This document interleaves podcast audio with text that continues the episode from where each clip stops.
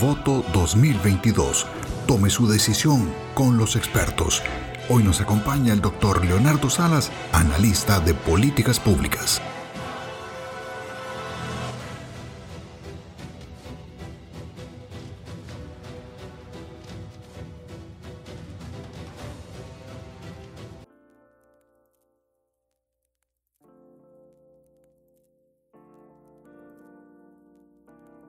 El pasado 26 de enero se llevó a cabo el debate de Diario Extra con varios de los candidatos para las elecciones presidenciales de Costa Rica el 6 de febrero.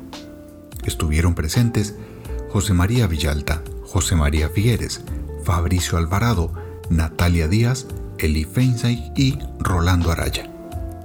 Las primeras partes del debate fueron sin ton ni son, aburridas y solo para que los candidatos repitieran su librillo. Esto no permitió diferenciar claramente las propuestas de cada uno. Hubo una parte de cara a cara que fue desaprovechado por los candidatos. Comentarios muy políticamente correctos, de guante blanco que llaman. No logró calentar ni convencer. La última parte, de un minuto a minuto, para cada uno fue más de lo mismo. Ahora, ¿cómo vi a cada candidato en este debate?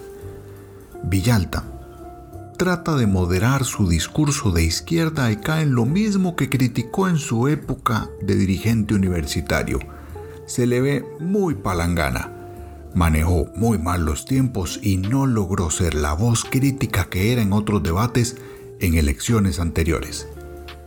Figueres por el formato del debate, fue de los que mejor manejó los temas, la fluidez y manejo escénico. Su experiencia se refleja en este tipo de debates, mostrando conocimiento en temas que ha manejado en los últimos años, sobre todo a nivel internacional. Fabricio, de los que mejor fluidez y claridad en ideas tuvo.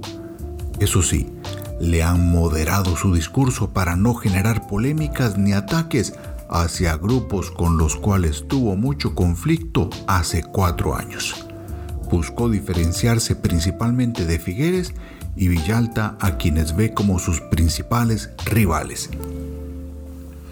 Natalia, creo que sigue teniendo una imagen fresca, discurso agradable y muy buen manejo comunicativo. Fue demasiado respetuosa de las reglas y no le caería nada mal que sea más confrontativa y más vehemente en sus propuestas. Eli, este formato de debate no le ayudó a mostrarse como en el programa Cara a Cara con Figueres de hace pocos días.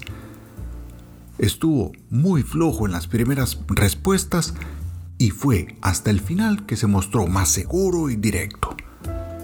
Rolando para varias preguntas solo propuso involucrar a la comunidad, propuestas muy generales, poco confrontativo y a veces parece muy distraído.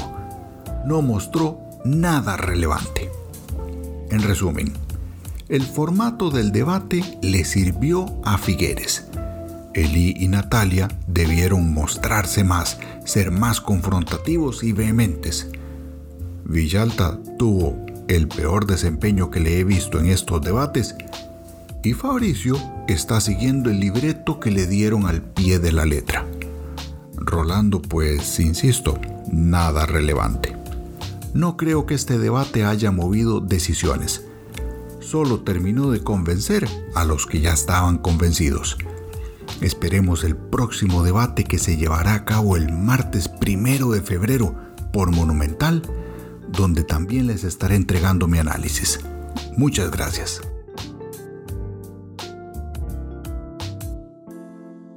Voto 2022. Tome su decisión con los expertos.